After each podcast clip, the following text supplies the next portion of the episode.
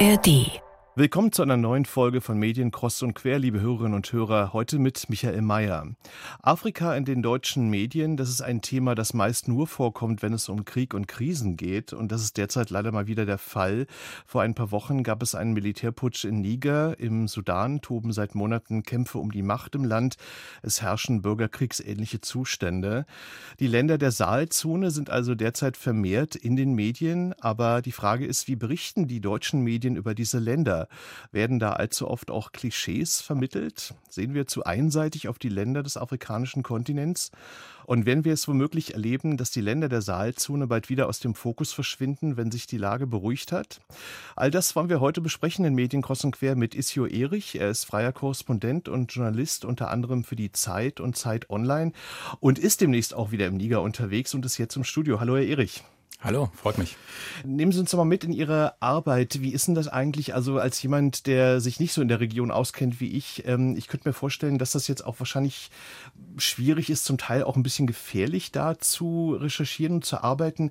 Wie ist denn das für Sie, wenn Sie da hinkommen oder das letzte Mal, als Sie da waren? Wie muss man sich da so die Situation im Niger, weil wir bei dem Land jetzt mal bleiben, vorstellen? Ja, also im Niger war es das letzte Mal, als ich dort war, noch vor dem Putsch. Das heißt, man konnte relativ unkompliziert einreisen. Man hat schnell eine Akkreditierung bekommen. Ähm, das Visa war kein Problem. Und in Niamey, der Hauptstadt des äh, Nigers, kann man sich relativ frei bewegen, auch zu jeder Tag- und Nachtzeit. Ähm, das ist ein Grund, warum dieses Land fälschlicherweise als ein Stabilitätsanker in dieser Region gilt. Ähm, sobald man die Hauptstadt verlassen hat, sah die Lage anders aus. In den Reisebestimmungen des äh, Auswärtigen Amtes stand sogar explizit drin, dass man die Hauptstadt nicht ohne Eskorte verlassen soll. Und jetzt nach dem Putsch hat sich die Lage natürlich nochmal zugespitzt. Und äh, weil Sie sagen Eskorte, ich meine, das kriegt man ja als Journalist auch nicht so ohne weiteres bezahlt. Äh, dann, dann haben Sie auch eine Eskorte da oder nee? Oder wie ist das dann eigentlich? Das kommt darauf an. Also in meinem konkreten Fall, jetzt für meine nächste Recherche, die ich plane, habe ich mich mit meinem lokalen Mitarbeiter so verständigt, dass ich persönlich jetzt keine Eskorte brauche, einfach weil ich dort nicht so sehr auffalle, als wenn ich jetzt ein weißer Europäer wäre. Da habe ich so ein bisschen den, den Schutz, äh, dass ich einfach nicht so heraussteche muss man da jetzt auch, ähm, gut, das ist ja zum Beispiel auch so ein Klischee, was man als Europäer hat, dass man dann irgendwie auch Leute zum Teil bestechen muss, weil man da irgendwie zum Teil da nicht weiterkommt. Ist das dann auch so eine Realität bei der Recherche oder wie, wie, wie ist das vor Ort, dass man dann irgendwie auch mal sehen muss, wie man da zu Rande kommt? Das kommt ganz extrem darauf an, wie man die Recherche vorbereitet hat. Also im Idealfall hat man mit allen notwendigen Stellen gesprochen und hat dann die entsprechenden Papiere dabei, dass einen die Leute dann auch zum Beispiel durch Checkpoints durchlassen. Ähm, und das funktioniert. Natürlich stößt man dann irgendwann mal auf Granit und äh, es gibt jemand, der dann unbedingt äh, irgendwie daran verdienen möchte. Ähm, aber da gibt es meistens eigentlich Wege, um das zu verhindern, wenn man dann die richtigen Leute kennt und dann entsprechend den Druck von oben auswirken kann. Sie haben ja im Vorgespräch gesagt, dass Sie ja schon etliche Male in der Region waren. Fahren Sie eigentlich immer nur mit Auftrag oder, oder äh, fahren Sie auch mal so hin und sagen, okay, ich gucke mal, wie ich die Geschichte dann verkaufen kann? Ich war auch mal so hin. Ähm, allerdings muss ich sagen, dass das seltener geworden ist. Ähm, einfach weil sich die Sicherheitslage in der Region dramatisch verschlechtert hat. Das bedeutet, die Recherchen werden relativ aufwendig und damit auch relativ teuer. Das heißt, als Freiberufler würde ich da dann einfach in ein Risiko gehen, dass ich angesichts des doch sehr schwankenden Interesses an der Region in deutschen Medien ungern eingehen möchte. Von daher, ich fahre fast nur noch mit Auftrag hin mittlerweile. Schwankendes Interesse der deutschen Medien ist ja äh, ein gutes Stichwort. Also ich habe es ja am Anfang gesagt, also derzeit ist ja die Region in deutschen und man kann auch sagen in internationalen Medien ja sehr stark. Ähm, also Stichwort Bundeswehr in Mali, Putsch in Niger oder Niger, äh, Bürgerkrieg im Sudan. Ähm, jetzt mal so ganz allgemein gefragt aus Ihrer Erfahrung, wie gut oder nicht gut berichten denn die deutschen Medien über die Region? Ja, da will ich natürlich ungern so eine Pauschalkritik jetzt von mir geben. Ähm, es gibt Kollegen, die ganz, ganz große Kolleginnen, Kolleginnen und Kollegen, die ganz, ganz großartige Arbeit machen, ähm, die hinreisen und spannende Reportagen mitbringen. Grundsätzlich vielleicht ähm, zur, zur Qualität der Berichterstattung. Das Problem, das nichtsdestotrotz dort ist, ist, dass deutsche Medien praktisch keine Leute in der Sahelzone haben. Ähm, es gibt noch einige Medien mit festen Korrespondenten auf dem Kontinent, aber das sind dann ein, vielleicht zwei Personen, die für 54, 55 Länder zuständig sind, je nach Definition. Ähm, und das ist schwer realistisch abzubilden. Und in der Sahelzone selbst, zumindest an den kritischen Ländern, Mali, Burkina Faso, Niger, Tschad, Sudan, ähm, da sind einfach keine, keine Korrespondenten, zumindest was Printmedien angeht. Ähm, und da klafft natürlich eine Lücke. Und das merkt man jetzt zum Beispiel auch in der Berichterstattung über Niger. Ähm, die basiert zu einem großen Teil auf Agenturberichten ähm, und wenig Informationen, die direkt unmittelbar von vor Ort kommen. Welche Folgen hat das Ihrer Ansicht nach? Ich glaube, zum einen ist eine Folge, dass ähm, ein Holzschnittartiges Bild dieser Region gezeigt wird. Viele Feinheiten, Graustufen einfach dabei untergehen. Und es besteht natürlich die Gefahr, dass man politischer Kommunikation auch aufsetzt. Also es gibt ja diese bekannten Ministerreisen, dann fährt Minister X äh, nach Mali, besucht die Truppe, verbringt da irgendwie ein paar Stunden. Ein Tross von Journalisten ist dabei, guckt sich das an, hat aber gar nicht die Zeit und die Möglichkeiten, das Land und die Leute kennenzulernen, in Ruhe Gespräche zu führen. Also Sie meinen und, jetzt wahrscheinlich als Stichwort, äh, wenn der Bundesverteidigungsminister in Mali ist, wahrscheinlich, ne? Zum genau. Beispiel, genau. Genau. Und ähm, dann äh, ist man eben einige Tage lang da der Kommunikation der Bundesregierung Bundesregierung ausgesetzt. Ähm, und das merkt man durchaus auch in der Berichterstattung. Also auch in deutschen Medien war ja um jetzt wieder zu Niger zu springen, lange von der stabilen, sich entwickelnden Demokratie Niger die Rede. Und jetzt waren viele überrascht, dass es plötzlich so schnell kippen konnte und da so viel Instabilität in diesem Land ist. Und das hängt natürlich auch damit zusammen. Aber würden Sie sagen, wenn man sich jetzt da ein bisschen tiefer mit befassen würde, äh, dass man das auch hätte erahnen können? Also verstehe ich Sie jetzt? Abs absolut, genau. Also das hätte man seit 2021 hätte man wissen können, dass Niger alles ist, aber nicht stabil.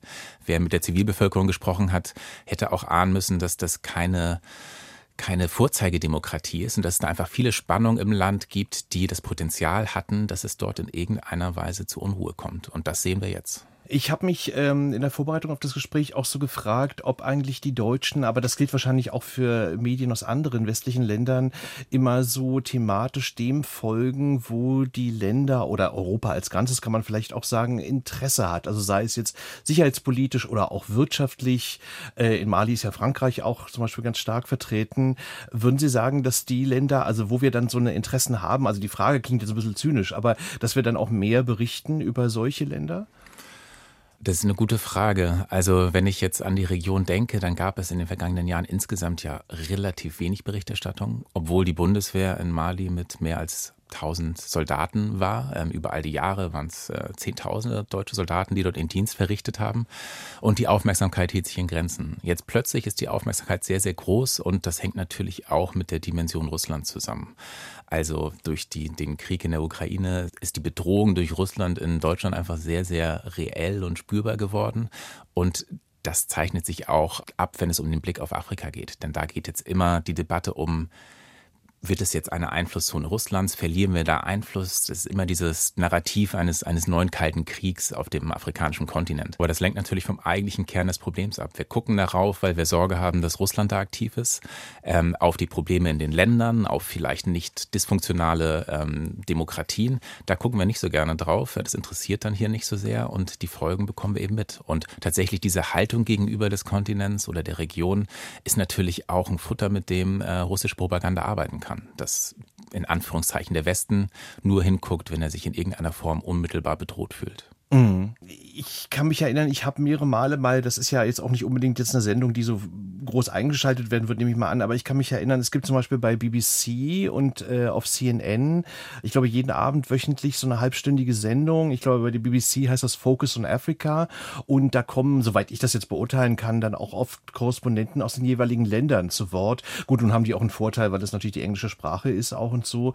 Aber ich habe dann gedacht, wow, also das ist ja eigentlich dann ein ziemlich starker Fokus. Ich habe mich dann gefragt, das wäre ja eigentlich auch für deutsche Medien, wenn man das mal machen würde, ein tolles Projekt. Aber aber was glauben Sie, woran liegt denn das? Also ich habe dann gedacht, liegt das jetzt daran, dass jetzt irgendwie die deutsche Kolonialgeschichte 100 Jahre vorbei ist? Oder warum haben wir da jetzt weniger Interesse als jetzt die Briten oder die Franzosen?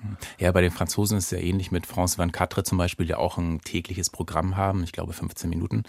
Ja, das ist eine gute Frage, warum da die, die deutsche Berichterstattung nicht auf einem, einem ähnlichen Niveau ist, wie es bei den französischen Medien oder den, den britischen Medien der Fall ist. Ähm, ich weiß nicht, ob es unbedingt die Kolonialgeschichte ist. Ähm, gute Frage. Also ich bin, bin ehrlich gesagt, bin ich auch überfragt, warum äh, deutsche Medien da so schlecht aufgestellt sind im Vergleich. Also um das mal ähm, auch ein bisschen plastischer zu machen. Ähm, ich habe ja erklärt, dass äh, kaum äh, deutsche Journalisten in den Sahelstaaten vor Ort sind.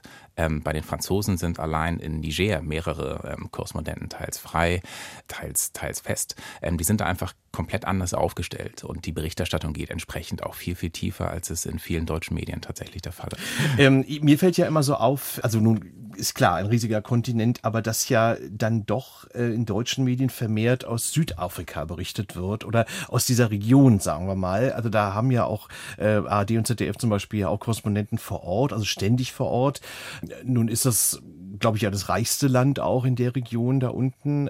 Wie beurteilen Sie das? Ist das vielleicht irgendwie auch so, dass man eigentlich, also es ist ja immer gut, wenn da ja berichtet wird, aber dass man eigentlich dann sagen müsste, na gut, man müsste auch mal aus anderen Ländern dann berichten und nicht immer nur aus Südafrika? Ähm, absolut. Ich glaube, das ist auch ein, ein ein Dilemma, das vielleicht auch mit einem gewissen Komfortanspruch zu tun hat. Also wenn man sich entscheidet, Afrika-Korrespondent zu werden und sich ein Land aussuchen darf, in dem man stationiert ist, dann sucht man sich natürlich eins aus, in dem die Lebensqualität hoch ist, in dem man dann zu Recht ja auch nach anstrengenden Recherchen irgendwie ein bisschen runterfahren kann, wo man ein gutes Netz hat, irgendwie auch an Expats, ähm, ja, einfach, wo man auch Kraft tanken kann für seine Arbeit. Aber das führt eben dazu, dass in den wirklich schwierigen Ländern, Mali, Burkina Faso, ähm, Niger, eben kaum jemand sitzt. Wie ist denn das eigentlich, also wenn Sie eine Geschichte jetzt zur Zeit schicken oder Zeit Online oder so ähm, und die, ja, ich sag mal, kollidiert dann vielleicht so mit manchem westlichen Blick oder man mag es vielleicht auch Vorurteil nennen.